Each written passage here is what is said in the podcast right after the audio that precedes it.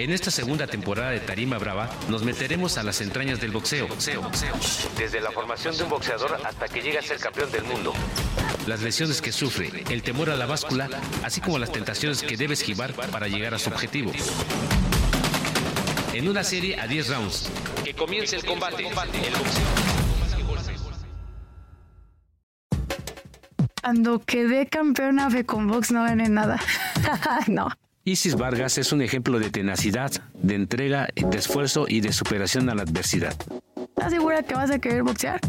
O sea, es pararte a las 5 de la mañana, irte a correr, regresar a hacer tu tarea, irte a la escuela, y siempre me decía él, si vas a hacer algo, hazlo bien. Así vayas a ser el barrendero, sé el mejor. El apodo de la emperatriz surgió con un amigo cuando estaban viendo una pelea de box y subió un boxeador al que le llamaban el emperador. Porque bajé de los 85 kilos a los 60 para poder pelear. Porque el entrenador que tenía me dijo, no vas a pelear si no es en 60 kilos, ¿no? Las pocas oportunidades que ha tenido aquí en México la han llevado a pensar en el retiro y ahora ya con su visa de trabajo piensa irse al extranjero a pelear. En todas mis peleas y en mis preparaciones, esa, esa es mi motivación, el que sé que debe estar en alguna parte y me lo imagino que, que me ve pelear y, y que está contento de los resultados que he dado. Isis Vargas tiene 25 años, es de la colonia Guerrero y se inició en Tepito entrenando boxeo.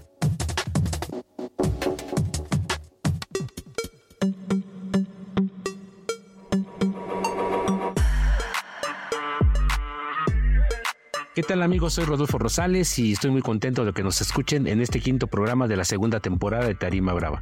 Hoy nos acompaña Isis la Emperatriz Vargas, una boxeadora que se ha distinguido no solo por su calidad, sino por su paciencia y su tesón para buscar sobresalir en este deporte. Isis, gracias, muy amable por estar con nosotros. Hola, buenas tardes Rodolfo. Muchas gracias por la invitación. Aquí estamos muy contentos de, de poder participar en este podcast. Isis, ¿cómo surge tu idea de ser peleadora? Pues es, es un poco chistosa porque a mí en un principio no me gustaba el box, me daba miedo. Entonces, esto viene a raíz de mi mamá. Mi mamá sí es fan del, del box completamente y ella lo practicó de joven, pero no lo pudo llevar a cabo porque todavía le tocó esos tiempos en los que iba al gimnasio y le decían, aquí no entrenamos mujeres, vayas a planchar. Todos mis hermanos practicaron boxeo. A mí me llevaron, de hecho, yo creo que mi, la primera vez que yo le pegué un costal tenía como dos años o tres años. Y mucho tiempo después, cuando voy a cumplir 15 años, mi mamá me manda al box porque yo estaba muy gordita. Entonces ya había practicado guitarra, kung fu, pero no eran deportes que me gustaran ni pasatiempos que me, que me llenaran. Solamente iba porque pues ya me había metido, entonces tenía que cumplir, ¿no? Y mi mamá me mandó al box, me dijo, ¿sabes qué? Ahí vas a bajar de peso, vas a sacar tu energía. Y de ahí fue como me empezó a gustar. Normalmente el papá o el hermano es el que lleva a la hermanita o el hermanito, vamos al box para que entrenes. Pero que tu mamá te haya llevado, yo creo que fue por la época de los 80s, 90s, ¿no? Cuando ella quiso entrenar boxeo y pues no había gimnasios para mujeres, no había este lockers. De hecho, no había un espacio para las mujeres en el gimnasio porque recordamos a Laura Serrano y Laura Serrano era así, no tuvo que batallar con muchas cosas para poder estar entrenando box. Entonces, ¿cómo era esa parte de tu? ¿Te ha platicado? Dice que fue difícil. Llegó a entrenar, sí, un tiempo box. Se encontró ahí en el Deportivo Morelos, en Tepito, un entrenador que sí le, le dio ese chance.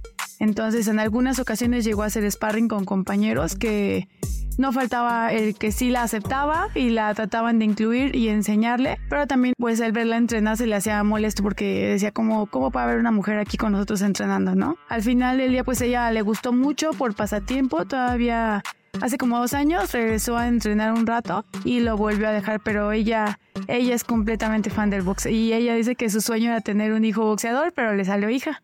ella está muy bien eso porque finalmente ella cristaliza parte de su sueño en alguien muy cercano como tú, ¿no? Y, pues a lo mejor la genética te alcanzó a ti para esa calidad que tienes, para esa forma tan estilista que tienes de boxear esa velocidad.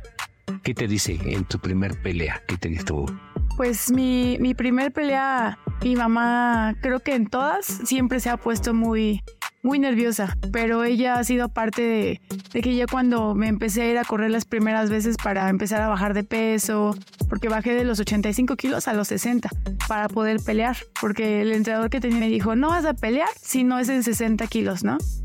Y hazle como quieras. Entonces yo dije, no, pues quiero pelear, entonces me tuve que poner las pilas, ponerme a dieta, irme a correr y planificar mis horarios entre la escuela y el gimnasio para poder llegar a ese objetivo. Entonces, hasta bajé de más, llegué a los 57 kilos y mi primer pelea fue en el torneo de guantes de oro. Entonces mi mamá estaba súper emocionada y gané mi primer pelea. Fueron un montón de amigos, siempre, siempre le gustó esa parte y, siempre me dijo, o sea, si te quieres dedicar a esto, tienes que tener mucha disciplina porque pues no, no es cualquier cosa, ¿no? Es, es subirte y arriesgar tu vida. Oye, esa emoción de darle un gusto a tu mamá en la primera pelea y en un torneo que ya desapareció desgraciadamente, Guantes de Oro queda la cuna para todos los campeones amateur. ¿Qué sentiste tú en ese momento? No, hombre, pues sentí muchísima emoción estar enfrente de tanta gente porque eh, ese día era la inauguración de las peleas, entonces yo creo que mínimo unas 500, 800 personas habían ahí y mi porra era como de 60. Entonces yo sentí demasiada emoción, tanta que a mí todos me platican que en mi primer pelea a mi rival le contaron dos veces y yo no me acuerdo. o sea, todo, todo ocurrió tan, tan rápido que yo no, o sea, no, no recuerdo, o sea, solamente me acuerdo que bajé las escaleritas, salí y después me levantaron la mano y todo, o sea, pero no recuerdo nada de la pelea porque para mí fue, fue mucha emoción y esa adrenalina que yo sentí al pisar por primera vez el ring, cuando yo regresé y dije, quiero esto para toda mi vida. ¿Con qué podrías comparar ese momento, esas emociones, subir la primera vez al ring? ¿Con qué otra etapa de tu vida lo podrías comparar? ¿Con qué otra etapa la podría comparar? Híjole, se me hace muy difícil. Sí, porque esa, esa sensación que, que tuve fue fue única. Yo desde que estaba corriendo y eso, o sea, me, me visualizaba en, y decía, tengo que llegar al peso, tengo que llegar al peso porque quiero pelear, ¿no? Aparte en el torneo ya me había inscrito en 60 kilos, entonces si daba medio kilo más no iba a poder pelear, entonces tenía que ser a fuerza del peso ya especificado en el que me había metido al torneo. Oye, ¿quién fue ese bendito entrenador que de 85 kilos te baja a 57, a 60? ¿Quién es? Pues hace, creo que tiene como dos años, año y medio que falleció, le decían el zurdo señor que fue bastante estricto y al final el día se enojó conmigo porque me fui, pero pues yo creo que todos tenemos un momento y una etapa y creo que era el momento en el que yo pues tenía que irme a otro lugar para poder seguir avanzando. Dije que quería pelear, me dijo, vas a parecer pelotita arriba del ring, hija, ¿cómo crees? Ponte a bajar de peso y si no bajas a 60 no, no peleas. Entonces yo creo que me dio en esa parte del orgullo y siempre me decía así, no vas a poder, así empiezan los boxeadores y después de un mes se van y ya no regresan. Entonces yo en un principio era así como que iba y, le demostraba, y aquí estoy, y ya estoy bajando, y ya bajé 5 kilos, y ya peso 70. Entonces él vio que le empecé a peño y fue cuando empezó pues también a ponerme atención y ya no me entrenaba como a todos los demás que nada más iban como por hobby. Ya me, me empezó a enseñar más cómo pararme, cómo caminar, cómo cómo moverme en el ring. Él fue la primera persona que me enseñó pues a, a pararme, a tener la guardia. También hay ese detalle que después me dijeron, oye, ¿y por qué peleas de diestra si eres zurda? Y pues porque a mí me dijeron que así me, que así me parara y esa fue, y pues él nos inculcó, inculcó mucho esa parte del, del boxeo, de moverte, siempre estarse moviendo. Entonces yo en un principio todas mis peleas era salir a, a moverme. Yo creo que te inculcó la escuela cubana, ¿no? Todos los cubanos, si te das cuenta, son zurdos, aunque sean, este, ah, son derechos aunque sean zurdos, y los que son zurdos es porque son derechos, para tener las dos guardias. Así lo hacen en Cuba, por eso son tan buenos. Posiblemente este señor tenía la escuela cubana, porque en aquel tiempo había mucha influencia cubana en, en donde estabas tú, donde estaba el entre, que era boxeador. Entonces tenías mucha influencia cubana, por eso a lo mejor te, te puso a la guardia encontrada, ¿no? Sí. Y por otro lado, primero tuviste que noquear a la obesidad. Noqueaste a la adversidad y a la obesidad y, a todo lo que hay en contra, ¿no? Porque pues aquí el boxeo es muy machista todavía. Todavía la gente que entrena box como que a las mujeres no las ve bien en algunos gimnasios, ¿no? Así es. ¿Cómo, cómo fue primero y cómo te sentiste con 25 kilos menos? Pues me sentí emocionalmente bien, a pesar de que no era como algo a mí que en un principio me importara tanto el que fuera gordita, ¿no? Pero yo era, yo era feliz, yo era muy feliz comiendo, pero esa parte de bajar de peso, verme bien, que me quedara la ropa bonita y todo eso, pues obviamente me dio mucho más autoestima, más seguridad. Y pues ya cuando yo estaba peleando y boxeando, pues me sentía súper ligera, muy rápida, entonces pues intenté conservarme en ese peso y toda mi carrera amateur fue, fue en esos pesos entre 57 y 60 kilos. Entre pluma y ligero o así. Así es. Oye, en México la obesidad es un gran problema de salud, ¿no?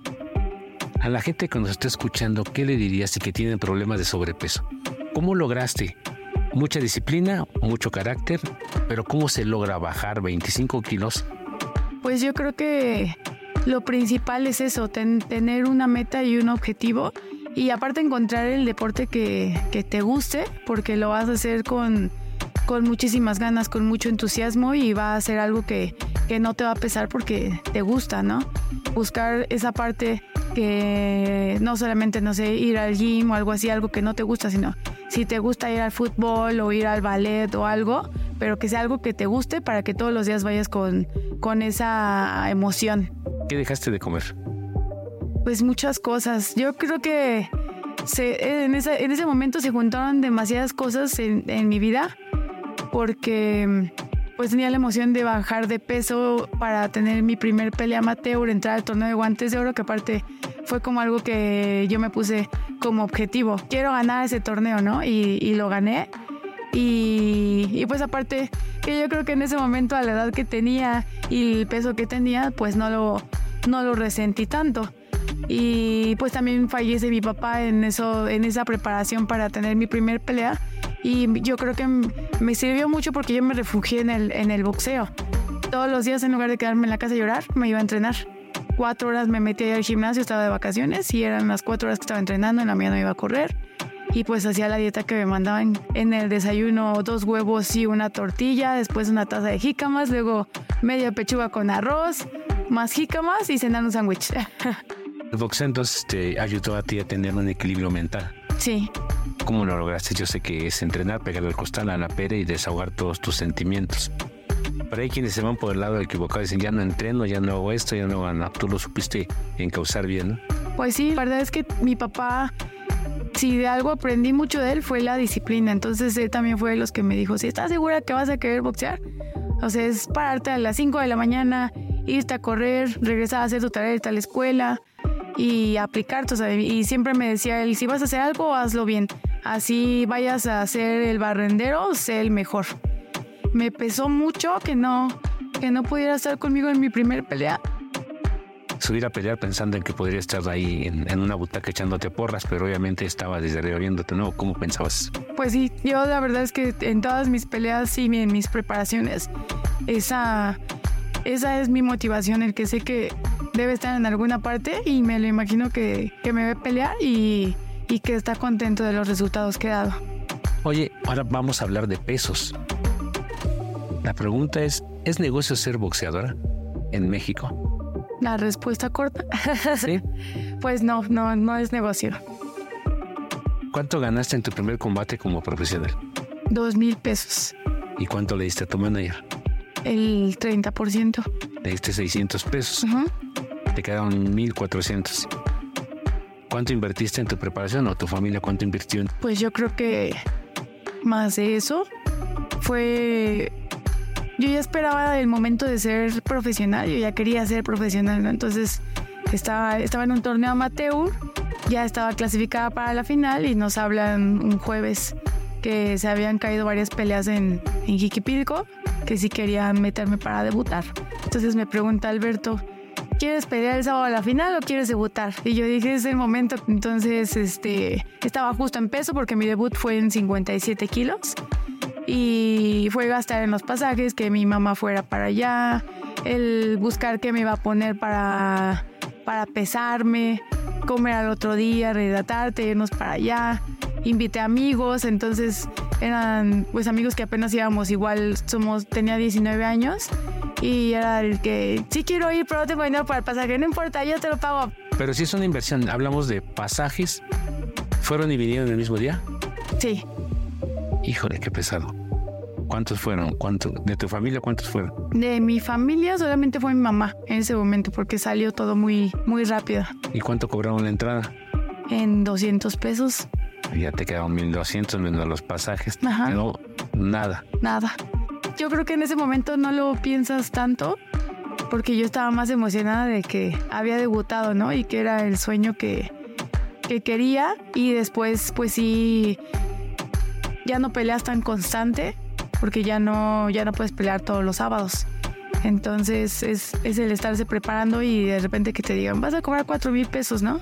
Pues dices esos cuatro mil, el 30% que lo doy a mi entrenador, pues ya me queda algo, algo para mí, ¿no? Que me lo puedo gastar en mí y en un principio se te hace mucho, pero ya después conforme tienes tus objetivos, sabes que te tienes que empezar a cuidar más, ir al nutriólogo, te hacen falta guantes, los tenis, entonces empiezas a ver que la comida, que lo que estás, estás ganando, pues no, no te está solventando la parte que no, no peleas tan constante en el año. ¿Cuántas peleas llevas? ¿Qué año debutaste y cuántas peleas llevas hasta ahorita? Debuté, si no me equivoco, en el 2014. 2014. Y hasta ahorita llevo, yo creo que llevo poquitas peleas, llevo 15.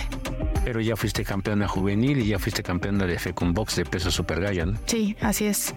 ¿Ahí ganaste mejor o más o menos? Cuando quedé campeona Fecun Box no gané nada. no. ¿Y eso? Pues tuvimos que hacer venta de boletos. Yo saqué en la venta el, el sueldo que era para mi rival.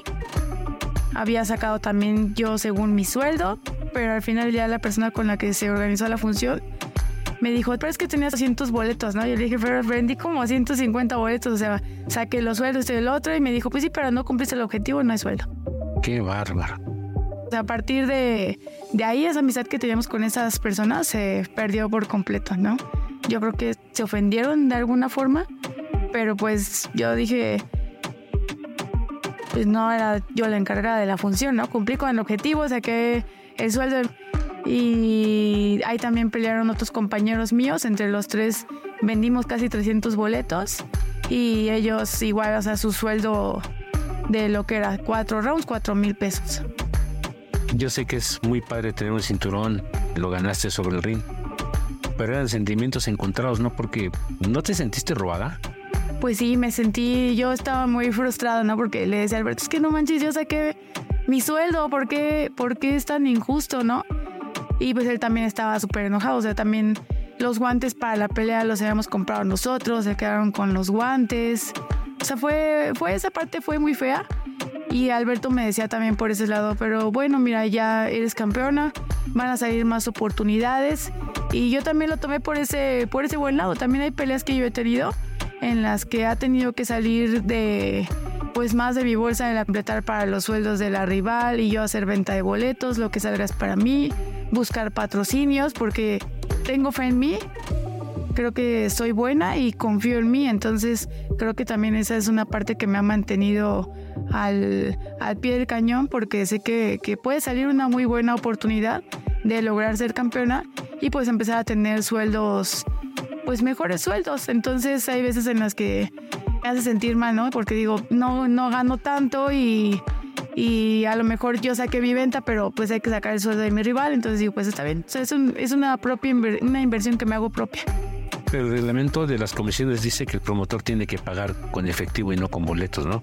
Y cuando firmas un contrato, él está obligado a pagar el sueldo de la rival y tu sueldo. ¿Cómo es ese arreglo? Porque sí está... Pues sí, han habido ocasiones en las que sí nos han... Más por el lado de que a veces no hay tantas peleas como para, para mí. Y le dicen, oye, es que necesito que la puedes meter en esta función porque ya tenía rato sin pelear. Pues sí, pero pues solamente te puedo pagar con boletos para que pele porque no, no es un, no es algo que yo ya tenga calculado como un gasto, ¿no? Entonces me dice Alberto, ¿tú cómo ves? Y pues yo quiero pelear, ¿no? Porque le digo, al final del día es pues seguir construyendo mi récord, salga una oportunidad de, de, pelear un título mundial. Entonces yo siempre le digo, sí, está bien, está bien, vamos a hacer venta de boletos. Y afortunadamente creo que también me he topado con muchas personas en mi vida que que han sido ángeles para mí, que me dicen, este, ¿cuánto es para el sueldo del rival? Yo te lo pongo. Y ya lo que tú saques, este, pues ya que se quede para ti, ¿no? Y pues sacar patrocinios que me van apoyando. Y es lo que me ha mantenido pues hasta ahorita.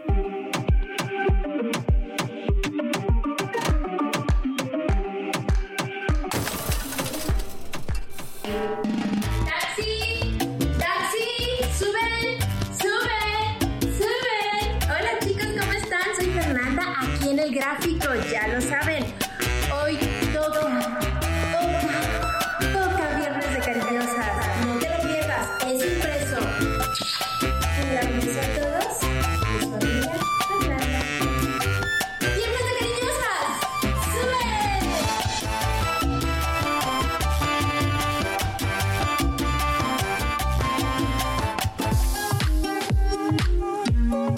Cuando te dicen, vas con Zulina que llevaba 55 peleas y tú llevas creo 7 peleas, no dijo 7, 8, 9? ¿Qué sentiste? ¿Le entro? ¿No le entro? ¿Tú la habías visto pelear en la tele? Sí, sí, pues eran de las, de las boxeadoras yo la veía y decía, la conocí en su mero apogeo y decía, no inventes, o sea, es muy buena, tiene pegada. Entonces a nosotros cuando nos dicen de esa pelea, a mí me gustan las pruebas fuertes. Creo que la mayoría de las peleas que he tenido han sido con, con campeonas y excampeonas mundiales. Porque cuando peleé el, el Second Box, le gané a Mari Villalobos, que ya había sido campeona mundial plata. Entonces, yo dije, pues tengo que saber de qué estoy hecha, ¿no? Porque si quiero llegar a ser campeona, pues tengo que enfrentarme a las mejores. Entonces, cuando me dice Alberto, oye, están pidiendo rival para Zulina en tres semanas. Y me dice, ¿cómo ves? ¿La agarramos? Y yo le dije, sí. Y me dijo, ¿estás segura? Y yo, sí, vamos a agarrar esa pelea. Entonces, pues yo ya andaba preparándome, también me tuve que yo aferrar más a mantenerme bien en forma, porque pues no tengo promotora, entonces te salen peleas de una semana o dos semanas o hasta el otro día, y si no estás en peso, pues no las puedes agarrar, ¿no? Entonces yo me dediqué a mantenerme en peso, en condiciones, a entrenando todos los días, y eran tres semanas, y yo dije, pues nada más es meterle, apretarle a los sparring para, para llegar bien a, con distancia y todo a la, a la pelea. Y era muy chistoso porque tengo pues amigos que confían en mí. ¿Estás segura que vas a pelear con Zulina? Y yo le decía, pues sí, ¿por qué no? Claro. Y, pero no manches, ya viste, tiene el récord mundial de, de knockouts, ¿no? De mujeres. Y yo le decía, pues sí, pero yo también confío en mí, o sea, yo sé de lo que estoy hecha. Entonces, creo que ha sido de las peleas en las que yo me enfoqué y dije, esta pelea la tengo que ganar porque de aquí me voy a, a dar a conocer. Concentrarme, sí, al 100. Y todos los días que yo iba corriendo decía, le voy a ganar, le voy a ganar, le voy a ganar, le voy a ganar. Y llegó el día de la pelea y han sido de las peleas que, que más me, me he sentido yo segura y motivada para, para salir al ring. Y por otro lado viene la de campeonato mundial con Yamilet Mercado. Sin haber visto tus contratos, creo que ha sido la pelea que más has ganado, ¿no? ¿Cómo te fue? Pues yo digo que, que bien. Ya después pensándolo y viendo como más de repente al alrededor, creo que me pudieron haber pagado más. Pero pues la pelea nos la pidieron a una semana y me dejé llevar por el momento de decir, pues es la oportunidad que estaba esperando, es para lo que estaba entrenando. Y nuevamente vais a decir, pues sí, está bien, vamos a aceptar el sueldo, vamos a pelear. Decir sí Ajá. en contra de tu monedero. ¿Te ha redituado algo más allá de la fama? Porque pues sí, ya, eres, ya gozas de fama, pero desgraciadamente falta un promotor que te proyecte. En tanto no tengas un promotor, pues no va a ser negocio el estar en el boxeo. ¿Qué hiciste con esa bolsa? ¿Para qué te sirvió la bolsa de pelear con Zulín y la bolsa de pelear con Yamilet Mercado por el campeonato mundial? ¿Para qué te alcanzó? ¿Para qué me alcanzó? Pues para unos tres meses. O sea, porque aparte, pues yo ya estaba dando mis entrenamientos personales, estaba dando clases en un gym por horarios, pero pues no, no me alcanzó para, para mucho. A lo mejor dices, un ciertos meses puedo estar un poquito más tranquilo si me cancelan clases, esto, el otro, pero sabes que al final se, se, va, se va a ir acabando y tienes que estar activo para volver y no andar justo. Ahorita tienes, decías, 10 meses sin pelear, Así es. 10 meses sin ingresos más que por las clases particulares que das. Pero como peleadora 10 meses, ¿alguien puede vivir sin pelear 10 meses suponiendo que tú no dieras la clase? No, pues no. No.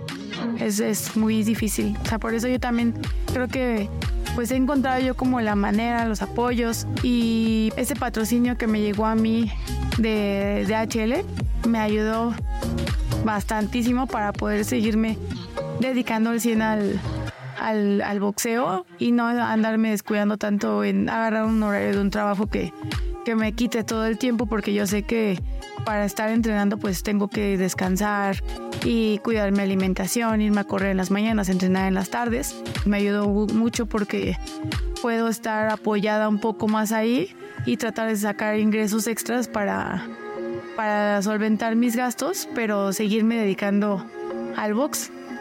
¿Qué te dice tu mamá de esa niña de 15 años que llegó con sobrepeso a estas alturas donde pues tampoco ve ganancias, ¿no? Sí ve que creciste deportivamente, pero económicamente pues dice, no hemos tenido el rebote ni la inversión. ¿Qué te dice? Pues seguir boxeando que, que pues que lo hago, o sea, me dijo, sigue, sigue tus sueños, pero también pues sí, yo me vi en este momento en el que cuando yo me fui a vivir sola y quise ser independiente, estaba estudiando y estaba entrenando y estaba trabajando y cuando ya me fui yo a vivir sola dije, o estudio y trabajo o entreno y trabajo porque las tres cosas se me hacían muy muy complicadas. Entonces dejé dejé la carrera pero pues ahorita que, que puedo también eh, estoy pensando igual en que quiero y como merece mamá si retoma los estudios para que de todos modos pues el boxeo es una es una carrera corta entonces después de que a lo mejor y, y tengo la fe en que pueda llegar a ser campeona mundial y tener mejores bolsas, el día que me retire pues también tengo que hacer algo porque no siempre voy a estar viviendo del box. ¿Qué estabas estudiando? Filosofía. Ah, mira. Pero tenías tres opciones para dejar una. ¿Por qué no dijiste boxeo? Si te dan golpes, si te discriminan, si no te pagan, ¿por qué dijiste no dejo el boxeo? Pues es que es una, es una sensación que me gusta demasiado, o sea, se volvió como algo que me es parte de mi vida. O sea, el boxeo me cambió mi vida y hay veces en las que no me veo dejarlo porque, por si en estos 10 meses que no he peleado, yo estaba hace como 3 meses harta, ¿no? Y, llegó un momento en el que le dije Alberto, ¿sabes qué? Ya no quiero boxear, ya estoy harta. O sea, no gano mucho, me la paso metiéndome friegas en el gimnasio.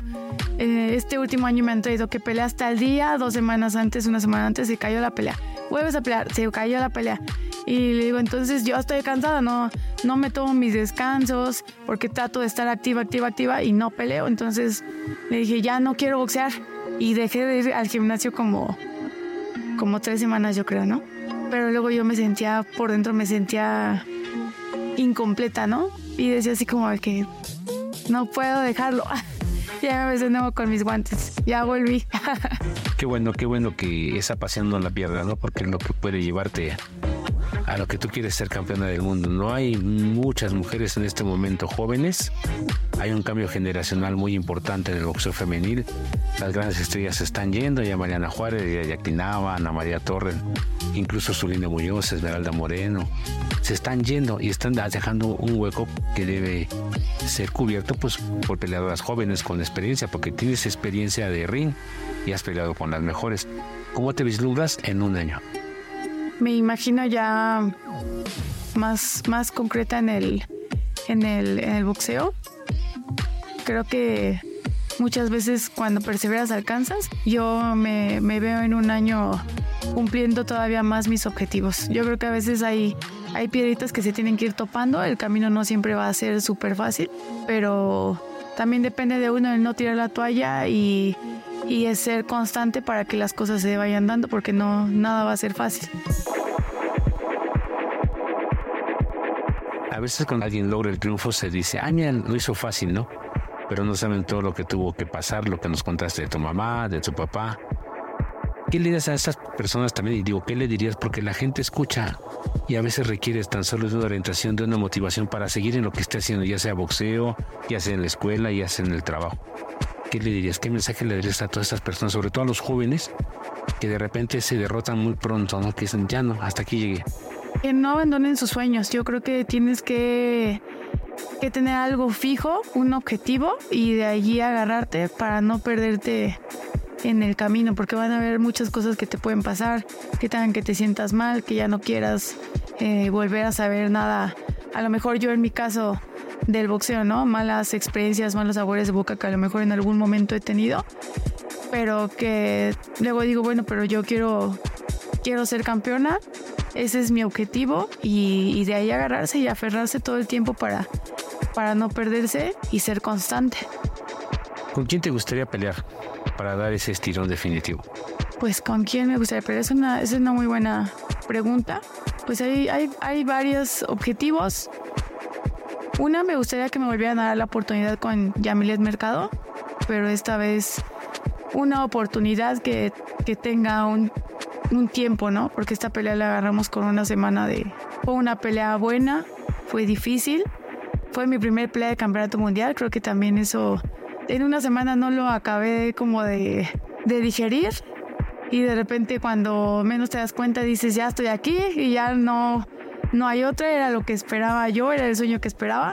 Pero pues sí, una, una revancha me gustaría con ella, una revancha con tiempo. También podría ser en el peso gallo con, con la cobrita, ella pelea mañana. Una pelea en peso, en peso gallo con ella o con la que salga campeona de, de esa pelea. Linda Toshland también puede ser. Ajá. Oye, cuando ves la repetición y escuchas, escuchas a Chávez, Luis César Chávez hablando muy bien de ti porque hizo varios pasajes y varios comentarios, y voy a darlo la Amazon, ¿qué te, ¿qué te inspira esa parte? Cuando ves esa repetición de la pelea y que te estén alabando tus virtudes. Pues me da emoción, ¿no? Saber que por si alguien como, como Julio César Chávez que veo sus peleas y, y las admiro y me gusta mucho aprender cosas de, de, él, que cómo va moviendo su cintura, cómo tirar más golpes, pues me, me da muchísima emoción y, y es cuando digo, ¿ves cómo no debes de dejarlo? O sea, a lo mejor si hasta me sentiría mal, ¿no? Oye, ya no tengo nada que hacer en el boxeo si estuviera diciendo, no, hombre, no tiene nada, ¿no? Nada más, pero el escuchar que, que vean esas virtudes de mí, que digan que, que lo dijo Chávez, puede llegar a ser campeona mundial, me emociona mucho. La intervención de César lo que, lo, lo, lo que pasa, mi querido Rodo, Rodo, si, tú ves la pelea detalladamente, Rodo, eh, la muchachita esta, Isis, está peleando muy bien a lo largo, manejándose ya y a veces cruzado derecha. Lo que pasa es que Yamilet llama la atención y a veces eh, eh, lo, lo, ¿cómo se? Embruja uno, Rodo. Impresiona, impresiona más. Porque se pega y tira unos cuatro, tres golpecitos que no, la verdad, que no hacen nada Hay un daño. corte. Isis, eh, no es negocio, es inspiración, es motivación, te cambió tu vida. ¿Qué más piensas hacer? Tú dijiste hace rato, el boxeo es una carrera muy corta, de mucho sacrificio. Estudias filosofía, vas a retomar los estudios. ¿Cómo te vislumbras? ¿Qué más tienes que sacar de tu lado bueno para superar esos obstáculos? Pues en el, en el peor de los casos, me, sigue gustando el boxeo, me gusta dar, dar clases, creo que es una parte que descubrí de mí que me gusta y aparte creo que a la gente que está conmigo les gusta esa forma en la que les enseño. Yo doy un entrenamiento como me gustaría que me lo dieran a mí y siempre trato de, de echarle las, las ganas mejores del mundo. Ahorita estamos con lo del gimnasio y, y si no me veo a lo mejor cumpliendo los objetivos que quería, pero sí estando en el gimnasio y siguiendo como en el mismo, en el mismo medio y compartiendo mis conocimientos con las demás personas. Bueno amigos, ella ha sido Isis Vargas, la emperatriz. ¿Quién, ¿Cómo surgió? Pues fuimos a unas peleas y estaba peleando un chico, que de hecho yo no sé si peleé, pero cuando salieron y, y dijeron su, su, apodo era el emperador, entonces yo lo volteé a ver y le dije, me gusta mucho ese, ese apodo. Y pues yo me llamo Isis, es este es un nombre egipcio, mi segundo nombre es Tikal, es maya. No, no se escucha mal emperatriz, no, aparte como que va de acuerdo con tus con tus nombres. Y yo le dije, "Sí, me gusta, es algo como que como que tiene poder, ¿no? Impone." Y me, me gustó demasiado, entonces dijimos, "Sí, emperatriz, emperatriz." Y hemos buscado apodo para él, pero no lo hemos encontrado entre los dos. Poco a poquito, pero usted estuvo muy muy bueno, ¿no? Sí, y me gusta mucho. Qué bueno. Isis Vargas, te agradecemos mucho tu, tu tiempo, tu confianza para hablar no solo del boxeo, sino de cosas muy personales como lo de tu papá, que permiten saber cómo eres como ser humano, ¿no? que también no, las boxeadoras no son de acero, también tienen, sufren, gozan, ríen, lloran. Y esa parte se te agradece mucho, es la primera persona que nos habla más allá de, del boxeo. Y bueno, pues este es tu, tu podcast. Cuando quieras regresar aquí te esperamos con un cinturón eh, estaremos aquí, esperemos verte, coronarte, porque bueno, eh, me tocó la dicha de ponerte el cinturón de campeona juvenil, pero este, pues vamos por el bueno, vamos, pues, esperemos que se te haga y pues allá seguir adelante. Dices, no es negocio, es más inversión, pero aquí estás, estás invirtiendo en una personalidad, en una figura que a lo mejor en poco tiempo te va a dar los resultados que tú deseas, porque ya estás más de este lado que si volteas atrás, pues ya avanzaste mucho, ¿no? Sí. De amateur, de verte como tú dices, una pelotita de 85 kilos, a ver, tú en 53, 54 kilos, es un mundo de, diferencia, ¿no? Y sobre todo lo físico, sobre todo lo, la salud, la salud tanto física como la mental, ¿no? Que te cambió la vida. Y pues bueno, aquí estamos, le damos la gracias a Uriel Rodríguez en la producción. Nos esperamos y de verdad muchas gracias por estar con nosotros. Muchísimas gracias a ti, Rodolfo, y a Uriel por estar aquí con nosotros y la invitación. Un gusto. Gracias amigos, hasta la próxima.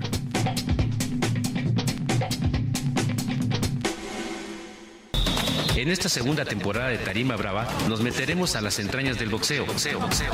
Desde la formación de un boxeador hasta que llega a ser campeón del mundo. Las lesiones que sufre, el temor a la báscula, así como las tentaciones que debe esquivar para llegar a su objetivo. En una serie a 10 rounds. Que comience el combate. ¿Cómo le ponemos? Conversaciones eróticas de la vida cotidiana con Judy Kravsov. Me identifico, me reconozco, me atrevo. Del erotismo cotidiano. Lo colectivo, los otros. ¿Cómo le ponemos? De la vibración del sexo a la salud. ¿Cómo le ponemos? Me identifico, me reconozco, me atrevo. Cuéntanos. ¿Coges o no coges? ¿Cómo le ponemos? ¿Cómo le ponemos? Es un podcast del Gráfico, el periódico popular más leído en la Ciudad de México. Escucha cada semana un episodio nuevo en elgráfico.mx o en tu plataforma de audio preferida. El Gráfico, el periódico popular más leído de la Ciudad de México. México. ¿Cómo le ponemos? Conversaciones eróticas de la vida cotidiana con Judy Kravsov. ¿Cómo le ponemos? Me identifico, me reconozco, me atrevo. Del erotismo cotidiano. Lo colectivo, los otros. ¿Cómo le ponemos? De la vibración del sexo a la salud. ¿Cómo le ponemos?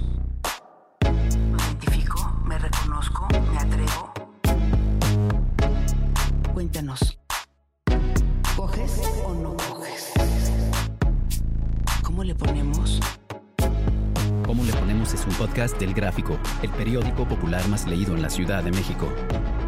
Escucha cada semana un episodio nuevo en elgráfico.mx o en tu plataforma de audio preferida. El Gráfico el periódico popular más leído de la Ciudad de México, México.